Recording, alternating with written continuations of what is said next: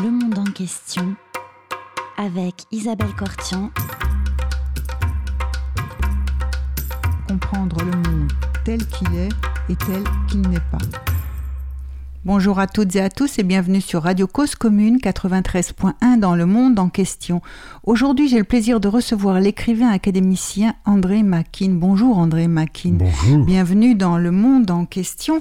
Vous avez, vous venez de publier un livre qui s'appelle L'ami arménien aux éditions Grasset. C'est peut-être le 19e ou 20e de vos livres, 17 au moins romans, et puis vous avez fait aussi une pièce de cri, une prise de théâtre, et puis un essai.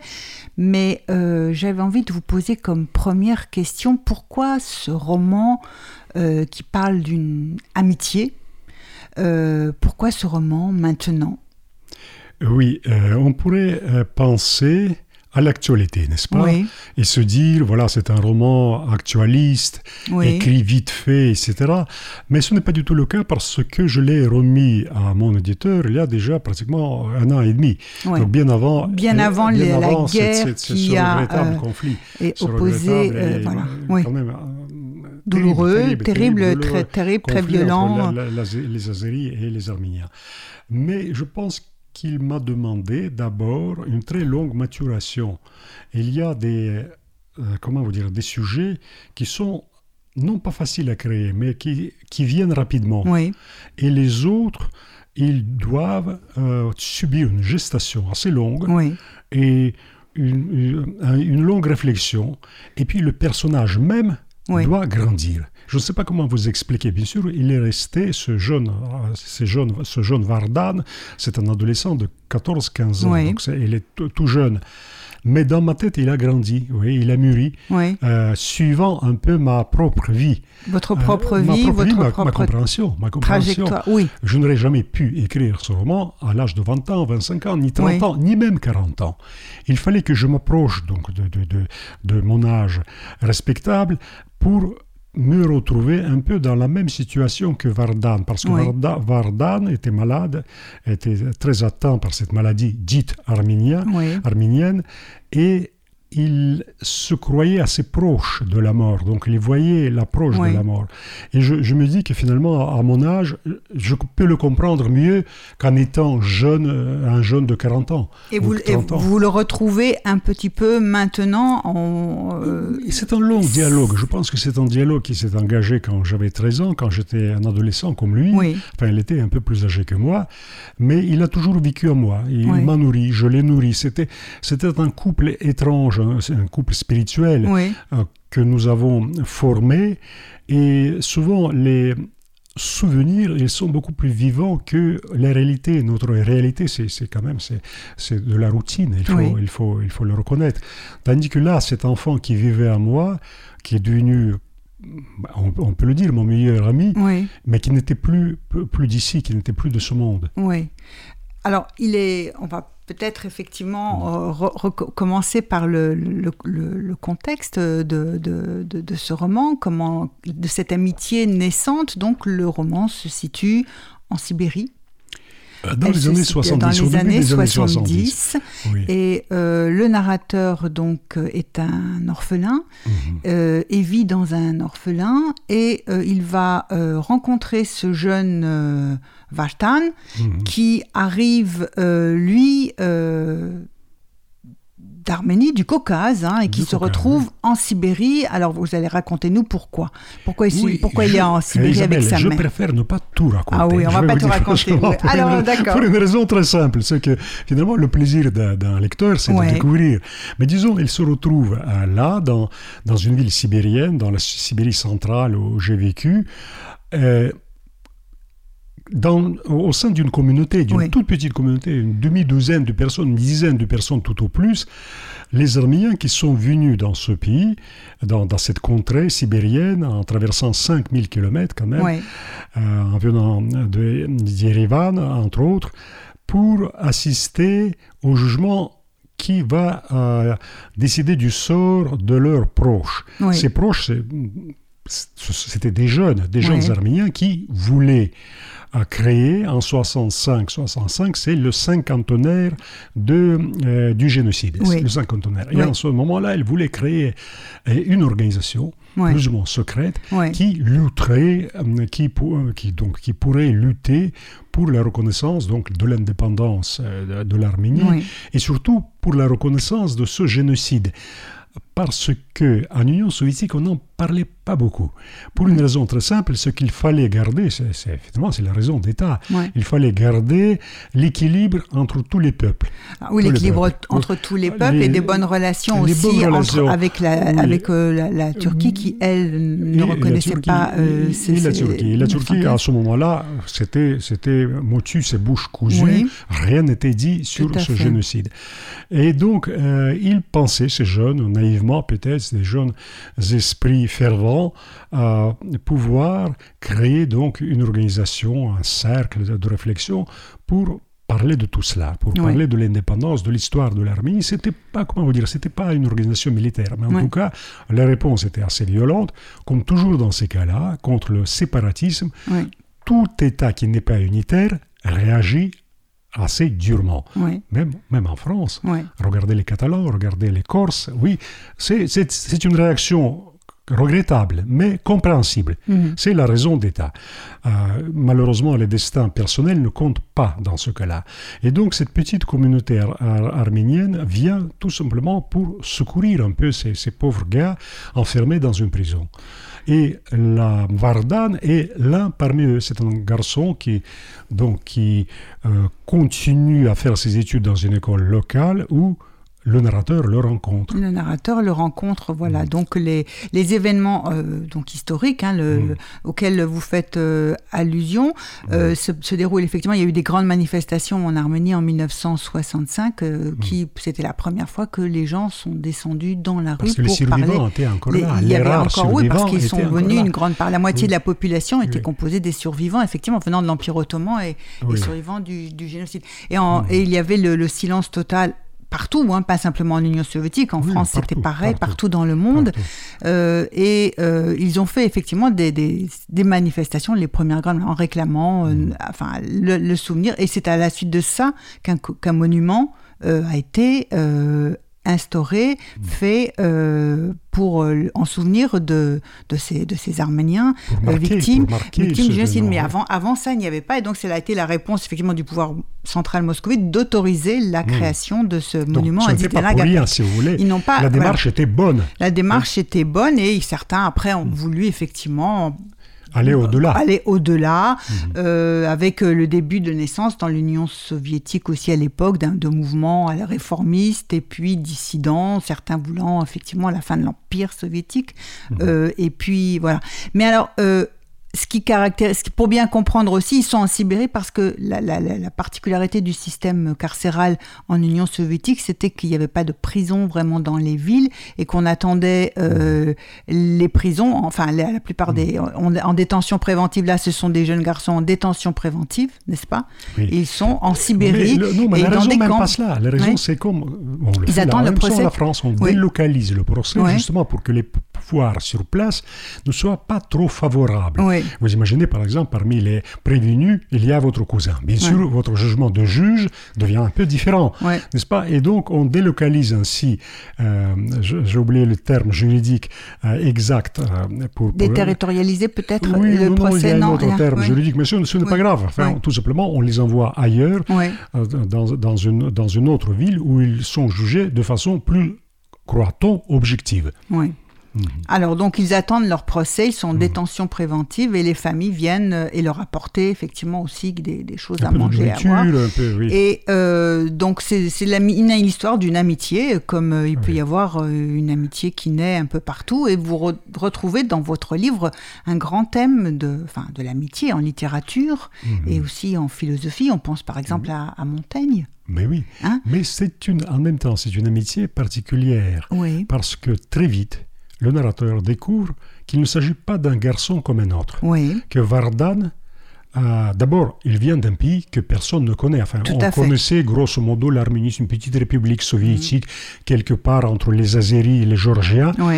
mais ça ne représentait pas pour un russe ordinaire, surtout pour un enfant, quelque chose de particulier. Mhm. Mais grâce à la fréquentation de la famille de Vardan, enfin de sa mère et de, de Vardan, il comprend qu'il s'agit euh, d'une civilisation pluriséculaire, c'est Ouais. enfin, qui compte dans son histoire des millénaires d'histoire. Et là, il y a le premier déclic, il se dit oui, ce garçon est particulier, il réagit différemment, Ouais. il n'est pas du tout violent. Ouais. Il regarde les autres avec un, un Oui, regard... puisque le narrateur, d'abord au départ, il, enfin, votre l'amitié Oui. naît avec euh, entre le narrateur parce que dans une bagarre, parce qu'il Il est est pauvre, attaqué. il est, il est Il est attaqué, euh, à méprisé. l'école. Il est méprisé, Euh, il est un peu pousse, différent, il est frêle, Ah, allez, tu vas, nous, tu, vas, tu vas nous baragouiner quelque chose dans, ta- dans ton sabir. Oui, Ouais. on, on le traitait quand même mal parce qu'on Ouais. voyait qu'il était différent. D'abord, il était très faible et euh, le, le narrateur pensait que cet exotisme culturel fait que euh, l'enfant ne soit pas tout à fait euh, le même, euh, pas tout à fait ordinaire. Ouais. Il réduit tout d'abord à l'exotisme culturel. Il dit, mais écoutez, Ouais. Vardan, elle vient d'un pays aussi fabuleux. La, ma- euh, la mère de Vardan, Shamiram, commence à leur raconter l'histoire de Ouais. Tout à coup, il se dit, mais attendez, ce pays existait avec une histoire déjà florissante, une culture fabuleuse, quand la Russie n'existait pas. Tout simplement n'existait pas. Quand la Turquie n'était même pas dans, dans, dans un quelconque projet civilisationnel. Et même si on compare l'histoire et la culture arménienne à ce qui se passait en Europe, on voit que c'est presque antédiluvien. La euh, Shamiram nous parlait des événements du milieu du 5e siècle. Il y avait, paraît-il, un combat, je ne me souviens plus si c'était des Perses qui agressaient donc les Arméniens, et les Arméniens se sont réfugiés dans l'Artsakh leur, leur dernière citadelle.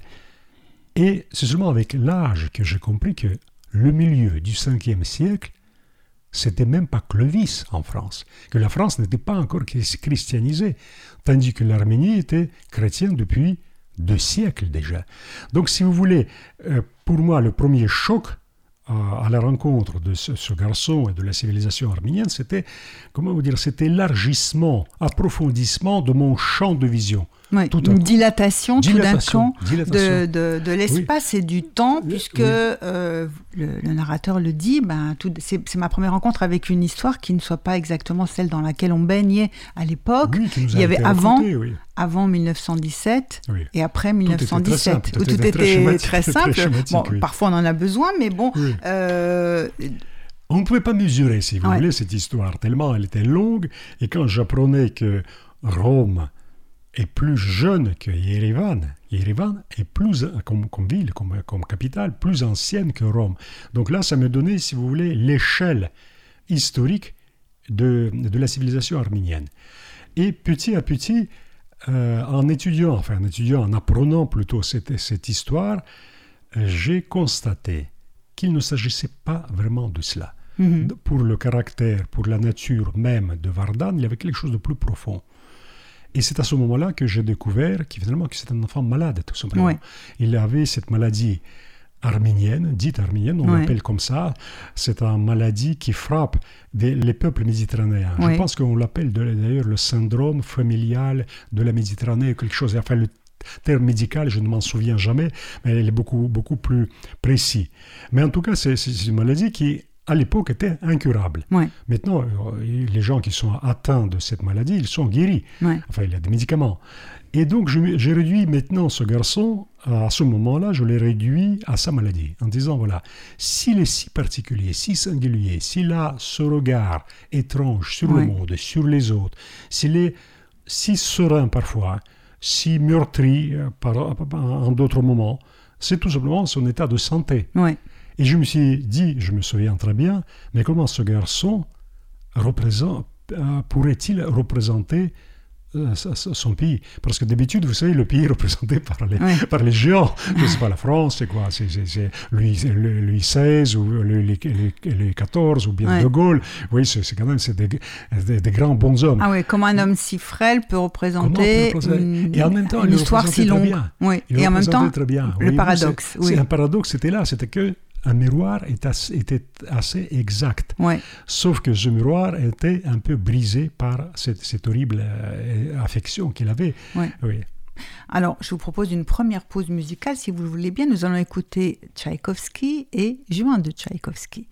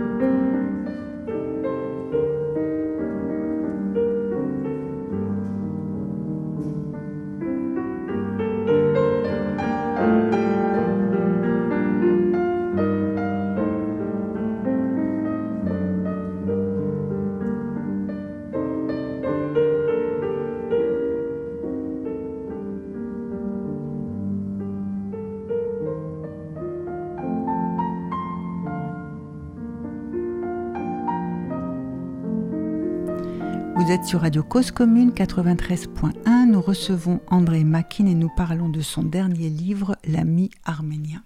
Alors, André Makin, euh, qu'est-ce qui se passe dans cette relation où tout d'abord cette amitié naissante entre vous et ce mmh. jeune, euh, entre le narrateur et ce jeune Vartan, euh, il y a, on pense, vous pensez d'abord qu'il y a un côté exotique mmh. qui, qui, vous attache à lui, que vous, il est mystérieux, vous pensez ensuite que c'est sa maladie, vous le défendez dans une bagarre. Alors le narrateur, il a une façon un peu particulière de se défendre dans une bagarre avec, bah, dans un, pas un monde très, comment vous dire, ce n'était pas un monde très tendre dans lequel on vivait à ce moment-là. Cette orphelinat, c'était quand même, c'était des durs, c'était des jeunes garçons qui voulaient s'imposer à tout prix.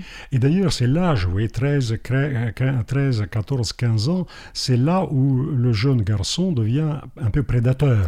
Il veut avoir sa place au soleil, et il se lance dans cette, cette lutte euh, euh, pour, pour, pour s'affirmer. Et c'est un moment difficile. C'est là, c'est, ce moment, chez, chaque jeune homme, c'est un moment difficile. Et donc, il, il est tombé dedans, euh, le pauvre Vardan. Euh, le narrateur le défend. Euh, il doit fuir et puis se retrouve dans ce au bout, du monde, de diable. Au bout du diable. Au bout du diable. Ce quartier, il existait vraiment, vraiment dans, à la périphérie de cette grande ville sibérienne et il découvre cette communauté étrange. Il y a Sarven, ce grand géant arménien, ce vieillard qui repousse un peu les agresseurs de ces deux garçons. Et puis il y a une vie communautaire qui s'installe. C'est une communauté qui n'était pas fermée du tout.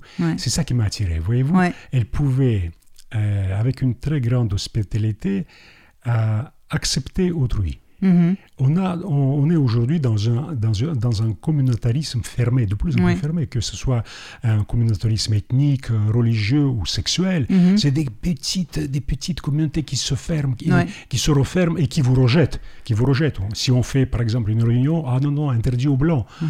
Oui, il faut se, se, définir si vous êtes LGBTQ. Oui, chaque lettre compte au lieu de s'unir, parce que le mhm. monde est déjà terriblement divisé. Tandis que, vous voyez, chez les Arméniens, j'ai découvert cette hospitalité, cette compréhension, et même il y a un signe infaillible, bien sûr, ils parlaient arménien entre eux. Mais quand j'étais là, ils passaient tout de suite au russe. Justement pour ne pas m'exclure, pour ne pas, comment vous dire, me donner l'impression que j'étais un étranger tout de suite. Et donc, je commençais à apprendre un peu quelques mots, quelques mots arméniens. La, mémoire euh, d'un enfant, enfin le cerveau d'un enfant est extrêmement malléable, extrêmement souple. Et donc, j'apprenais comme ça à l'oreille. Je ne saurais jamais écrire avec ces beaux caractères arméniens, mais je, je les parlais déjà, je pouvais déjà comprendre quelques mots. Et donc, euh, il y a euh, dans cette petite groupe, cette petite hmm. communauté que, que, vous rencontrez, il y a un certain nombre de figures. Vous avez parlé de Sarven. Hmm. Euh, il y a aussi donc euh, Shamiram, la mère hmm. euh, de Vartan, et il y a aussi une autre femme, Gulizar. Gulizar. Gulizar, voyez-vous, quand je prononce Gulizar, ça me fait rêver déjà. Oui. Et c'était une jeune femme très jolie. Elle a vraiment existé? Très digne, oui. Et qui avait son mari enfermé donc, dans, dans, cette prison, enfin, dans, dans cette détention provisoire. Euh, préventive. Et en tout cas, euh, il attendait un peu le, verdict, comme tout le monde. Mais c'était un être complexe aussi. Euh, souvent, les Russes qui venaient au Caucase, les grands poètes comme Pushkin ou Lermontov, ils décrivaient ces, ces, belles filles, ces belles filles caucasiennes, que ce soit en Arménie ou en Géorgie. Et vous savez que c'était un grand problème pour l'armée russe. L'armée qui venait là-bas, elle perdait beaucoup d'effectifs parce que les soldats s'enfuyaient. Les soldats s'enfuyaient. Ils trouvaient ces filles tellement exotiques, tellement belles, qu'ils désertaient, qu'ils désertaient et ils vivaient là, ils formaient, formaient des familles, des mm. familles véritables, enfin ils se mariaient après, mm-hmm. mais en tout cas pour les, le commandement de, l'armée russe à l'époque, c'était un vrai problème. Et donc il découvre ce monde et il comprend de mieux en mieux Vardan. Et il se dit non, finalement, c'est pas cet exotisme culturel qui, qui est qui explique tout dans son caractère. Ce n'est pas non plus sa maladie. Oui, ça pas son maladie. Je me dis et je, je, je, me dis maintenant que enfin je le comprends, comme dans ce livre où j'ai essayé de l'exprimer, que finalement il avait un regard différent philosophiquement, métaphysiquement différent. Il refusait le monde tel qu'il était il créait son monde à lui. Il avait cette capacité, malgré euh, ses propres, sa propre maladie, malgré les, misères terribles de son peuple, avec, ce passé déchirant, il créait son monde où il avait de la tendresse, de la bonté, de l'ouverture vers autrui. Il avait cette capacité de créer le monde, euh, comment vous dire, très permanent et très, très plein il vivait une sorte de plénitude. Nous, nous sommes déchirés oui, par des désirs, par, par des, euh, des volontés contraires. On, a, on vit dans un monde très fractionné. Oui. Tandis que lui, il a construit cette, cette, euh, ce magnifique univers où il m'acceptait, où il m'accueillait. Oui, avec une, enfin, il était à la fois très fragile, mais en même temps avec une force euh, terrible parce que il, avait l'air de, de, mieux comprendre, de mieux voir, de une espèce de sérénité je pense qu'il refusait cette, comment vous dire, cette mascarade humaine, cette comédie humaine, où, comme je vous disais tout à l'heure, le, jeune homme devient un prédateur. Un prédateur qui lutte et pour sa survie, et pour le succès, et pour la conquête féminine, etc. L'homme, c'est un, un, petit prédateur, un petit fauve à, ce moment-là, et même, même plus tard, et même hélas plus tard. Et lui, il refusait ce jeu-là. Mm-hmm. Et c'est pour ça que les autres le regardaient avec une telle hostilité, en disant Tu n'acceptes pas les règles de nos jeux. Il disait Non, je ne les accepte pas. Ils ne me mm. conviennent pas. Alors, il y a un moment dans, dans où, euh, on sent, on sent le livre aussi pétri de, littérature, donc cette mm. fameuse scène euh, à la gare qui nous ramène euh, dans Tolstoï quand même. Mm. Rappelez-moi cette scène. Cette scène, euh, c'est quand euh, bah, justement euh, le narrateur et Vartan se retrouvent en train d'aider une femme trébuchante sur une gare. Une femme ivre, oui, une femme ivre. enfin bon, c'est une référence, comment vous dire, c'est une référence en même temps assez, assez ironique. mais voyez-vous, ce que vous évoquez, c'est très important. Pourquoi? Parce que ça, c'est le signe même de ce que cette vision de Vardan pouvait se permettre. Euh, ils voient une femme, ils reconnaissent d'ailleurs euh, une prostituée locale, prostituée locale, qui, donc beaucoup trop alcoolisée, elle s'affale sur les traverses d'un chemin de fer. et puis les deux gars passent, les deux hommes passent en disant Ah, ah, ah ben, l'express euh, Irkoutsk-Moscou va passer, tu vas finir comme Anna Karenine. Parce que là, cette référence, elle est archi connue en Russie. connue en Russie, tout à fait. Donc, et il commence à parler d'elle comme, grosso modo, d'un morceau de chair qui pourrait leur donner du plaisir. En même temps, ils se disent, j'entends encore leur ricanement, oui, mais bon, elle a, plein de maladies, peut-être, c'est une prostituée. Donc, ils la réduisent à sa chair. Et puis, on devait normalement, avec Vardan, s'en aller. Et puis, il s'arrête. Il s'arrête, je me demande, mais pourquoi? Pourquoi il regarde cette femme cette femme éméchée, cette femme qui n'est pas jolie du tout, qui est assise, qui est assise sur des euh, traverses sales, euh, sous la pluie, pourquoi elle regarde avec une telle intensité?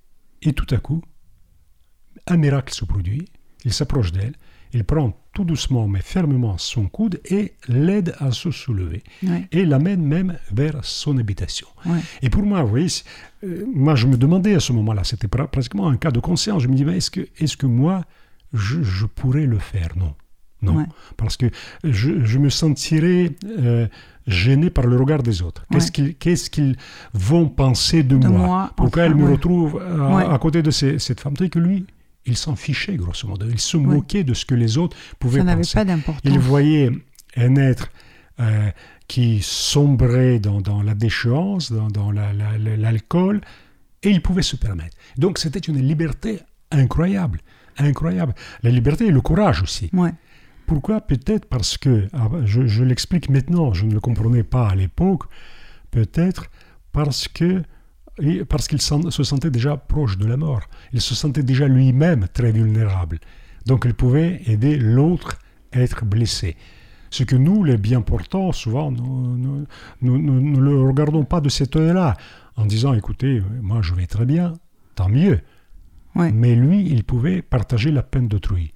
Mais alors moi, je vois dans, ce geste de, de, de Vartan euh, qui, qui aide, aide, cette femme euh, mm.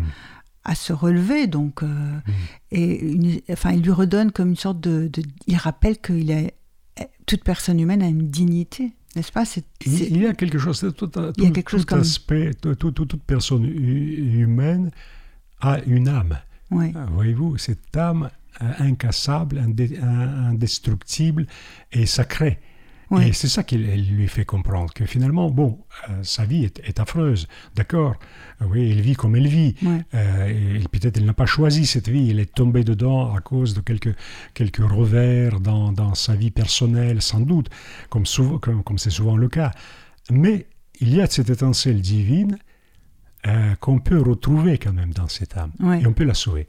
Mais les occasions sont très rares, les occasions d'avoir le courage, je veux dire. Les occasions sont autour de nous. Euh, le monde est, rempli de douleurs, n'est-ce pas, de, de, ces guerres.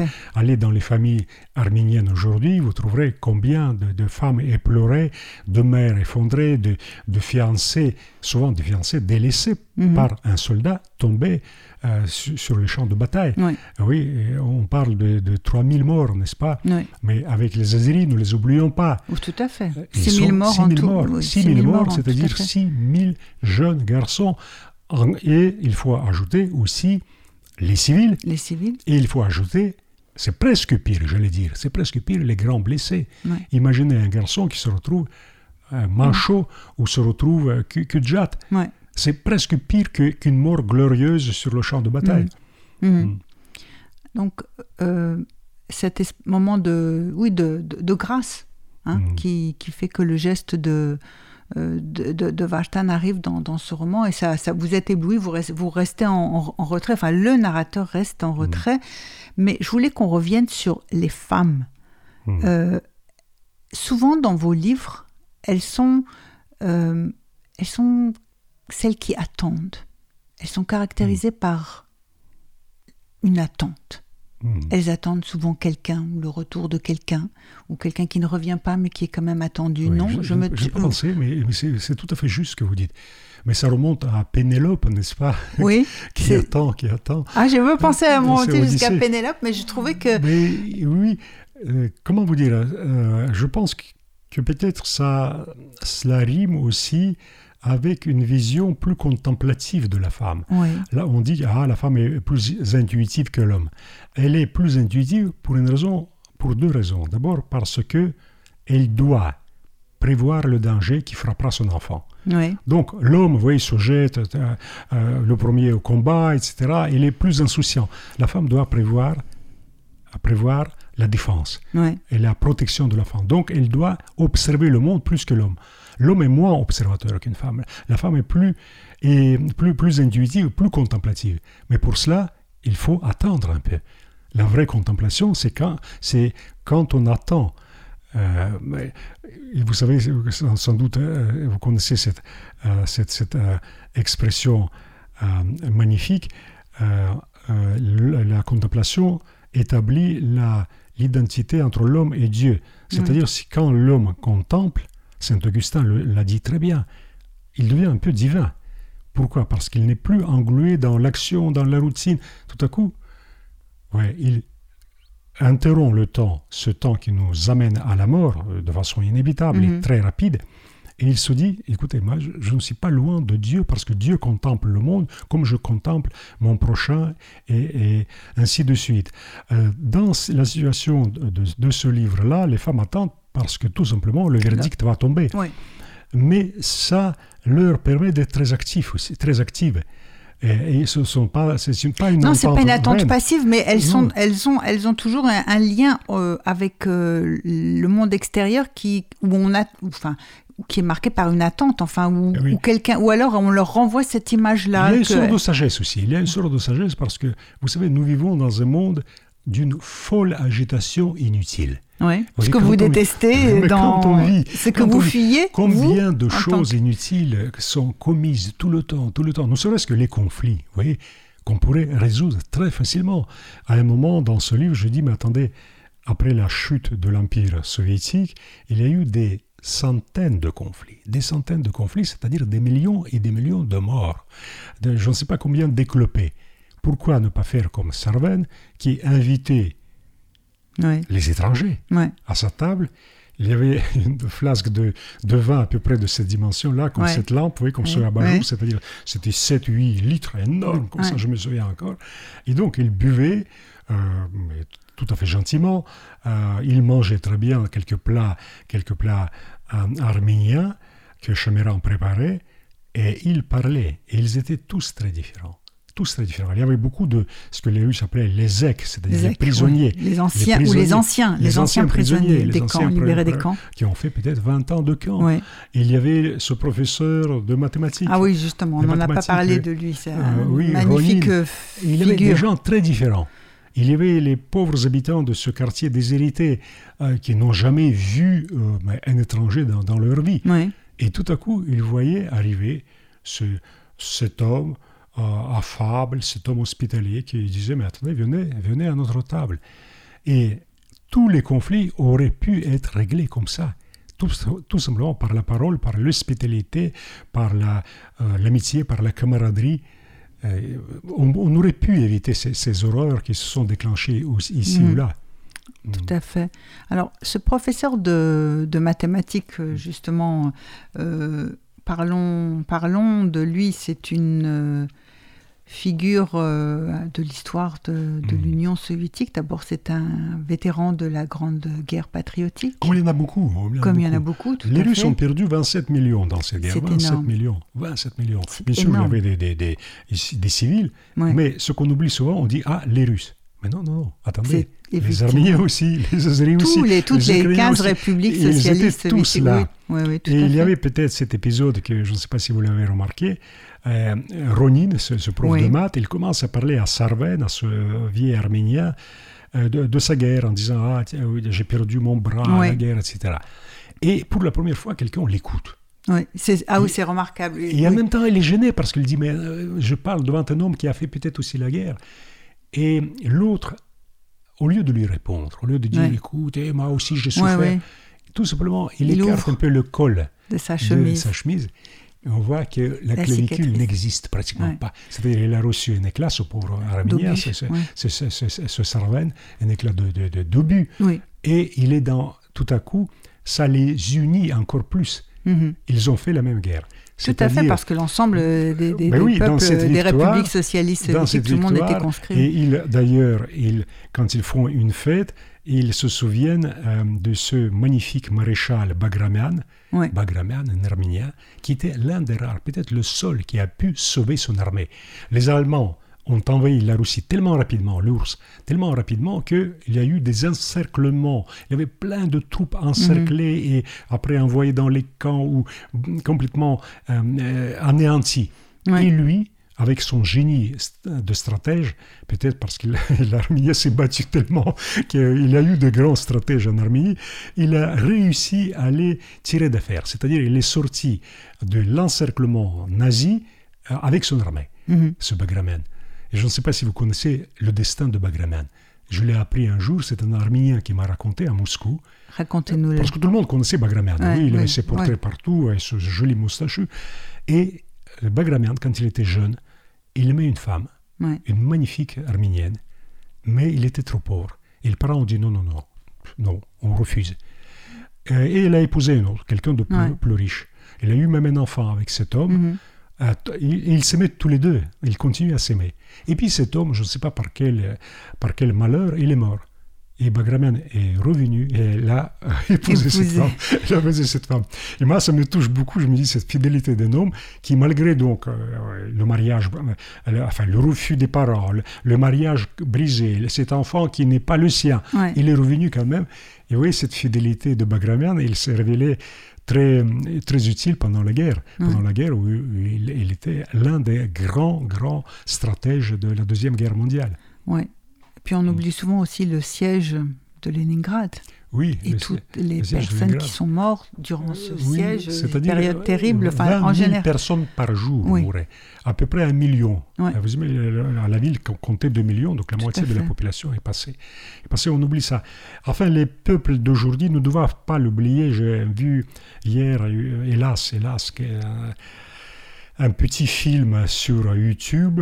On voit les Ukrainiens avec les jeunes, les Ukrainiens, avec les mm. drapeaux nazis et avec un salut nazi. Mm. Et je me dis, les pauvres, les pauvres, ils ont perdu la mémoire.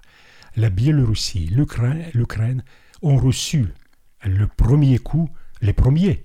C'est par là que euh, Hitler a, lancé son, son, offensive en écrasant tout, en, en, ce pays. En ce pays. Et maintenant, on voit les jeunes avec les drapeaux nazis. Mm. Je me dis, qu'est-ce qui arrive à leur mémoire oui, c'est pour ça que je pense que tous les peuples ont presque le devoir aujourd'hui de se souvenir, non pas pour dire, écoutez, on, s'est battu plus que vous, etc., pour dire, oh, notre Bagramien est mieux que votre Joukov. Non, pas du tout. Ils ont fait tous euh, une chose absolument incroyable, un miracle, mm-hmm. un miracle humain, guerrier, qui a débarrassé l'Europe du péril nazi. Tout à fait. Mm. Tout à fait, oui. Et on oublie souvent, quand on dit les Alliés, euh, que, Mm. sans, sans, que sans euh, Voilà. effectivement euh, l'armée rouge. Et puis ça, euh, cette force, cette force de tous les peuples, vous voyez, tous les peuples. Moi, j'insiste toujours, je- quand les Russes commencent un peu à parler, oui, nous, les Russes, je dis, attendez, attendez. Il y avait les Ukrainiens, il y avait les Moldaves, il y avait les Géorgiens, il y avait les Arméniens. Tous les peuples se battaient contre les nazis. Il ne faut jamais l'oublier. ouais. Mais Vassili Grossman le, le raconte assez bien, oui, ça. hein. oui, oui. Ouais. Alors, euh, je vous propose une seconde pause musicale, si vous le voulez bien. Nous allons écouter justement un peu de cette flûte arménienne, genre au bois, doudouk, euh, jouée par euh, le fameux euh, Divan Kasparian, un morceau de doudouk. Et puis, nous se retrouve tout de suite après.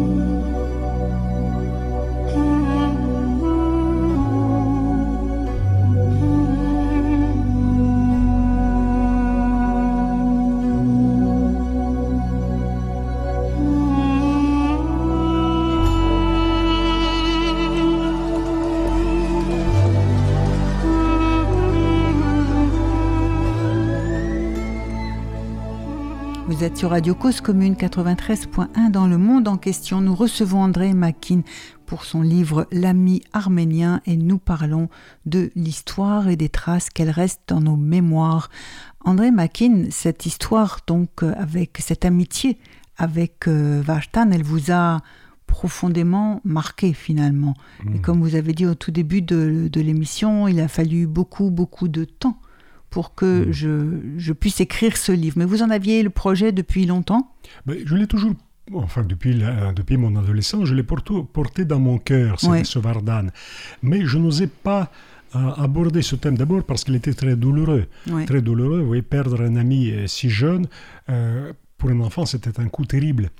Comment vous dire? Il fallait tout ce temps. pour D'ailleurs, à un moment dans votre livre, je vous coupe, excusez-moi. oui. Vous dites, euh, vous avez failli refuser son amitié. Enfin, euh, cette amitié Oui. aurait pu ne pas naître parce que finalement, votre vie était déjà assez cabossée comme cela. Et que vous sentiez, porter, voilà, il et, porter vous ça. sentiez qu'il y avait euh, surtout- quelque chose d'autre Il y avait vous quelque chose dans les récits. C'est bien de, de, m- de m'avoir coupé parce qu'il y avait quelque chose dans les récits de Shamiram. oui. Elle parlait de, vous voyez, il parlait des grands, je ne sais pas, Tigran le Grand, Ouais, ouais, des, des grands rois, parce que c'était quand même un immense pays. On oublie, oui, oui. on oublie que ce pays, le territoire de l'Arménie, allait jusqu'en Palestine, jusqu'en Syrie, jusqu'à la Méditerranée, jusqu'à la mer Caspienne et la mer Noire. Donc c'était un immense empire finalement, un immense royaume. On, on oublie ça. Il parlait de cela, c'était très brillant, mais de temps en temps, son récit s'interrompait et je voyais ses yeux se poser sur les deux photos qui étaient accrochées là Hmm. et qui me paraissaient des photos mais les plus paisibles qu'on puisse imaginer. Ouais. C'était deux familles, enfin un patriarche, Ouais. un arménien. L'un, je pense, il était euh, un, un- marchand de tissus, et l'autre, c'était un horloger. Donc, Ouais. la bonne bourgeoisie arménienne Ouais. dans ce grand empire ottoman. Et je voyais que la voix de Shemiram changeait quand son, son regard se posait sur ces photos. Et pour moi, c'était un véritable mystère. Je me dis, mais comment se fait-il enfin, 1913, je me souviens encore de la date de, cette prise de vue. Les deux familles, euh, Ouais. très, très bien habillées, très fortunées, j'imagine, des familles de, privilégiées, Ouais, vous voyez, privilégiées, bonne bourgeoisie. Et je me disais, mais qu'est-ce qui se passe? Pourquoi? Oui, même il y avait un enfant qui tenait, euh, tenait un petit cheval en bois. Ah. Puis il y avait une, une petite fille, toute petite fille, peut-être peut 5 ans, qui avait un petit poupée. Ouais. Et, ça restait gravé dans ma mémoire. Et il fallait attendre donc que notre amitié mûrisse, mon amitié pour Vardan, pour que fi- finalement il commence à raconter ce que ces deux photos représentaient pour sa famille. Ouais. Parce que c'était sur les photos, il y avait quelques, quelques grands-parents ou quelques Ouais. grands-oncles, que sais-je. Enfin, je ne savais pas dans quel, dans quel lien se trouvait Shamiram avec ces deux photos, mais Mhm. c'était des proches, Ouais. c'est évident. Ouais. Mm. Et ce qu'il y a de. Donc, il y a, l'histoire, la présence de, de- de l'histoire euh, dans, Mm. dans, dans votre livre et cette rencontre avec ce, ce jeune homme qui vous fait dé- découvrir une autre dimension enfin, du monde, enfin, Oui, que le oui. monde aussi se dit en plusieurs, en plusieurs langues, peut-être aussi. Oui, Hein ça c'est très important. Oui. C'est très important parce que la langue que j'entendais, d'abord, j'adorais sa, sa sonorité, mais voyez-vous, jusqu'aujourd'hui, je peux encore dire Barevtses ou Ah ouais Kur- Kurdjan Anunatinche. Hein jeune fille, comment t'appelles-tu? Oui. C'est lui qui Oui, m'a oui. appris ça. Oui. Ça me paraît complètement. Et les, les Arméniens que je croise de temps en temps, quand je dis ça, ils sursautent, surtout Ouais. les femmes. Ils sursautent. oui. ça me commence français euh, pour, euh, pu- euh, pourrait dire, pourrait dire enfin, Oui, parce que c'est une façon- oui. c'est euh, Oui. Kurdjan, ça veut dire oui, ma, ma soeur, enfin ma petite sœur, enfin oui, c'est une façon dont Mais amicale temps, dont on voyez-vous, appelle. comme je vous dis, cet exotisme, c'est très bien.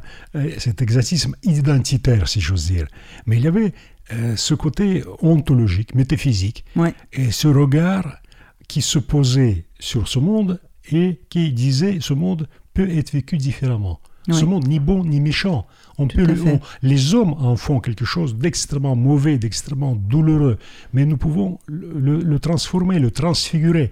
Et cette capacité à transfigurer le monde était euh, même m'épatait chez lui. Ouais. Vous voyez, de chaque instant, il voyait les, les oies, un vol de migrateurs Ah oui, qui passait dans le ciel. oui, oui. Ah et Il vous moi, j'aurais pu ne pas ouais. remarquer même. Oui, oui, c'est ça. Il, il apprend à voir. Oui, il Et apprend- il apprend à il voir. apprend à voir des choses à côté oui. desquelles on peut passer. Peut-être parce que ce temps était tellement réduit. Là, je, je pense que l'enfant était. Enfin, je ne lui ai jamais posé la question est-ce que Ouais. tu es conscient que tu, tu- tu vas mourir demain? Ouais. Non, enfin, Non, c'est- bah ouais. ça ne me venait même pas à la tête. Ouais. Vous savez, les enfants à cet âge-là, ils se croient éternels. Mhm.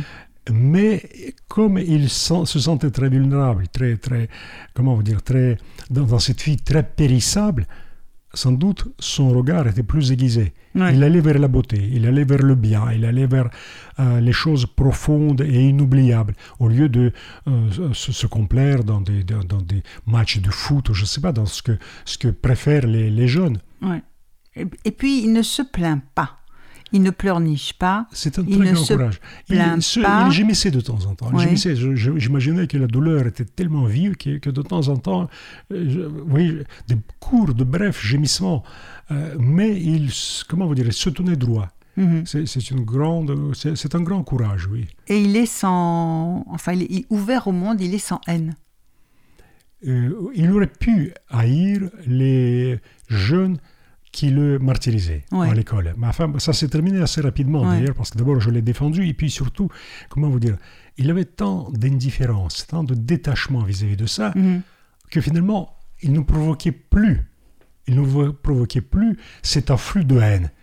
Il était à l'écart de ce monde. Et même les autres, sans doute même les plus agressifs, se sentaient ridicules en disant, mais non, il est ailleurs, cet enfant. Il est sur une autre planète. Mhm. Mm. Est-ce que vous êtes déjà allé euh, en Arménie Jamais. Jamais. Jamais. Jamais. C'est vrai Mais je, me demande si je n'ai pas attendu l'écriture de ce livre. Parce que je ne voulais pas que l'Arménie d'aujourd'hui se, se, superpose sur mes souvenirs. Vous savez, quand vous revenez à Moscou, c'est pas du tout le Moscou de, ma jeunesse, n'est-ce pas? Là, Saint-Pétersbourg a moins changé, mais quand même, même Saint-Pétersbourg, vous voyez ces grandes voitures étrangères, vous voyez ce luxe. Moscou, c'est Chicago puissance 10, quoi. C'est plus si c'est. Euh, oui, oui c'est pas du tout la ville un peu patriarcale, un peu provinciale qu'était Moscou. C'était une grande capitale, et pourtant, il y avait des petits coins tranquilles à Moscou qui n'existent plus. Et donc, moi, je me, euh, je, je, me suis souvent dit qu'en allant à Yerevan, euh, je risquais, si vous voulez, de d'effacer les, les, les, images qui m'étaient très, très chères. Et maintenant que vous les avez maintenant, sauvées, ça va changer, écrites, ça va, changer, ça va être traduit en arménien. Je pense qu'un éditeur arménien a acquis les droits de ce livre, donc j'espère que ça va être... Et d'ailleurs, ça a été...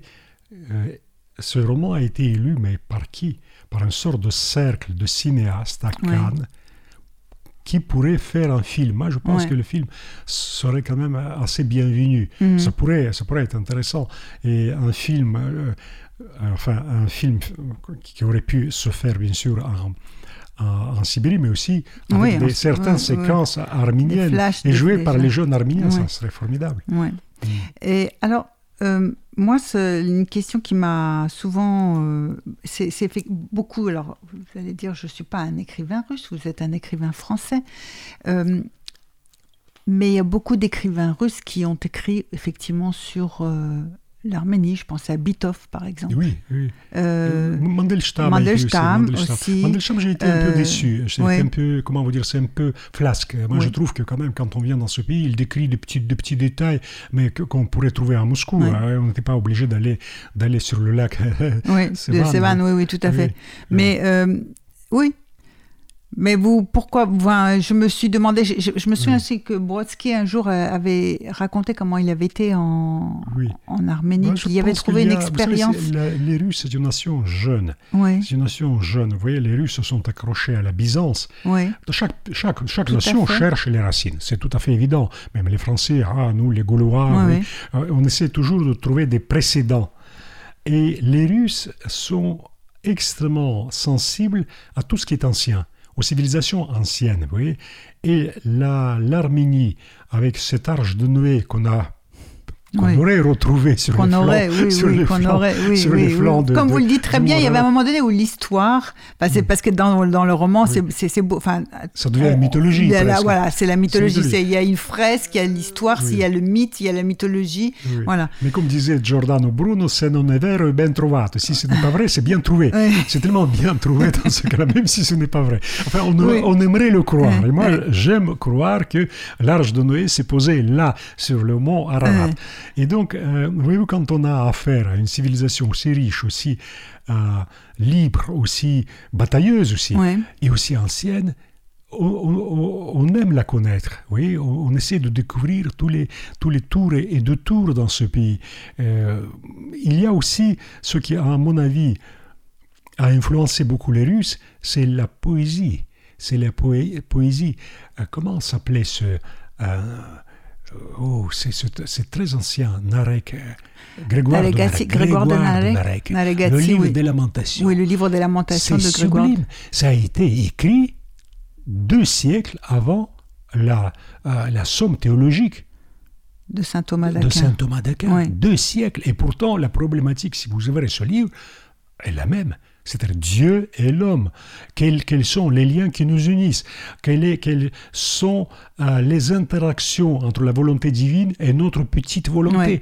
Il pose toutes les questions théologiques, mais deux siècles avant la grande théologie euh, européenne. Mhm. C'est incroyable. Ou un poète comme euh, Sayat Nova. Vous savez qu'il avait un timbre poste avec euh, l'effigie de Sayat Nova. Il est encore dans mes yeux, c'était vers 65, peut-être c'était pour le cinquantenaire. De... Et ce qui m'a toujours ému, c'est que Sayat Nova, qui, est né, qui était né à Tbilissi, il a écrit Anazeri Tout à Donc, fait. en, tu- en- Il a en chanté en, en en- turc, en- en arménien et en géorgien. Tout à en fait. trois langues. Ouais. Oui, je Oui, je fa- un exemple comme ouais. ça, il faudrait presque quand ce Mais ça, conflit- Paradjanov l'a très bien, euh, l'a très Oui. bien mis en valeur, ça, oui. effectivement. Mais voyez-vous, si vous voulez, il faut que ces figures-là, de poètes, d'écrivains, les, les livres, qu'ils soient au premier plan de combat, Ouais. entre les deux armées. On dit, mais attendez, ne touchez pas, ne, ne vous lancez pas les bombes. Regardez quelle ouverture d'esprit. Un poète qui parle en trois langues. En turc, oui, bien Oui, sûr. bien sûr. En géorgien, très bien. En arménien, ma langue, ma langue maternelle, dit-il, euh, je peux écrire des poèmes. Ouais. Où trouvez-vous autant de- d'ouverture d'esprit Mhm. Et oui, à ce moment-là, euh, c'était c'était le, le 18e siècle, c'était encore possible. Pourquoi ce ne serait pas possible aujourd'hui? Pourquoi il faut se jeter les drones, il faut se bombarder quand il y a des exemples éclatants de cette amitié ou de l'amitié entre le, le petit russe et le petit arménien. Ils peuvent s'entendre, ils n'ont rien pour s'entendre. Ouais. Il aurait pu rester complètement. En plus, l'autre est battu. Et puis c'est une belle le- rencontre parce qu'au départ Mais- c'est le protecteur, mais en fait il apprend tellement à son non, non, protecteur. ouais. il, il m'a rendu euh, la monnaie de ma pièce en quelque sorte. Il vous a rendu la monnaie de votre pièce, oui, c'est- pour, pour le dire, pour le dire un peu euh, euh, vulgairement, mais c'est- c'est c'est exactement cela. C'est exactement cela. Il m'a un don, fait un c'est aussi don, l'amitié, une offrande, une offrande incroyable. Et donc, oui, je, je- je me dis que l'exemple des, des, de- de- des poètes, des artistes, des littérateurs pourrait peut-être, euh, si les gouvernants euh, s'en occupaient bien, éveiller quelque chose. Mm. Imaginez ce que, juste imaginez ce que cette guerre a coûté. De- de- soyons un peu, euh, comment vous dire, terre à terre. Ouais. On parlait des, des, des morts, c'est Ouais. affreux, des femmes éplorées, des mères qui effondraient, etc. Mm. Mais ne serait-ce que ah, les, financièrement, Ouais. c'était un gouffre. Vous imaginez combien d'orphelins, combien de personnes âgées, combien de retraites on pouvait payer avec cet argent jeté, enterré dans la terre. Mhm. Ouais. Oui, ils ne pensent jamais à cela. Oui, même économiquement parlant, une guerre, c'est une horreur pour les populations. Et puis surtout, la- l'hostilité, la, le ressentiment dure très longtemps. Ça dure Oui. très très Très longtemps et ça arrive à faire euh, oublier et pâlir effectivement les Ça figures exceptionnelles, ça, empoisonne. Ça empoisonne, Et ça, ça réduit Mm. euh, l'homme. L'homme, mais ça réduit à sa petite identité, Voilà. c'est-à-dire à ses origines. Et quand on commence à creuser un peu ses origines, comme dans le cas de Vardan, Ouais, on se rend compte que peut-être, ethniquement parlant, il était très peu arménien. ouais. Que Shamiram, sa mère Ah, c'est vous qui allez dire. que sa mère adoptive, oui, oui, oui, sa mère adoptive. peut-être il l'a fait naître, Voilà, non pas physiquement, mais spirituellement et culturellement. oui. Et c'est beaucoup plus, plus difficile que de donner naissance juste physique. C'est déjà, quand même, déjà quand même un acte euh, très glorieux. Mais former un enfant Ouais. dans sa culture, dans sa langue, dans sa civilisation, c'est aussi une nouvelle naissance. Ouais, Et l'enfant est né dans cette culture, dans cette, euh, la grande culture arménienne. Ouais. Et Mm. euh, elle lui a donné ce qui aurait pu lui manquer. Ce qui lui manquait, ce qui lui manquait carrément, Oui. ce qui lui manquait, c'est la patrie. Oui, Et ce qui lui manquait aussi, c'est de pouvoir se dire d'où je viens, Ouais. d'où je viens. Il Oui, de répondre accroché- à cette question. Il s'est accroché à cette, à cette culture arménienne, à cette civilisation. Il est devenu un arménien plus que plus, plus qu'un autre. Ouais, Oui. ouais. Comme Mm. quoi, n'est-ce Mm. pas? Il faut se méfier. Et il faut méfier croire. de- du communautarisme et des identités très étroites. Oui, Oui, il faut au contraire les élargir et suivre l'exemple de Sayat Nova, oui. oui, de ne pas avoir peur de passer d'une langue à l'autre, d'une culture à l'autre, c'est- c'est ça qui nous unit. Mhm. Il y avait, vous savez, cette grande tradition euh, en Union soviétique, euh, dont on peut dire ce qu'on veut, de traduction. Combien de bons traducteurs Tout était traduit. Oui. Vous voyez, les quelques à étaient traduits. Oui, tout à fait. Euh, oui. euh, Ben, un les- des derniers euh, travaux de, de, de Vassili Grossman, ça a été de traduire, effectivement, de venir en Arménie pour Oui, traduire un livre d'un écrivain arménien qui n'est pas fameux d'ailleurs, mais c'est pas grave. Enfin, Oui, oui, mais, ah, en mais, tout cas, mais bon, un- voilà. un Mais, effort, oui, effort, déjà. tout à fait. Oui, puis le lecteur jugera. Oui, oui, le lecteur jugera, oui. Et donc, oui, tout ce travail de traducteur, d'abord, il y avait des écoles magnifiques de traduction, mais quelqu'un qui a traduit euh, le livre appartenant à un autre peuple, à une autre culture, il ne peut pr- pas prendre une mitraillette et commencer à tuer. Mhm. Oui, il y a, comment dire, des barrières culturelles qui s'instaurent et qui nous euh, qui nous, devant la haine, entre nous et la haine. Parce qu'il y a un livre entre nous, voyez, un livre qui, nous, qui nous réunit. Oui.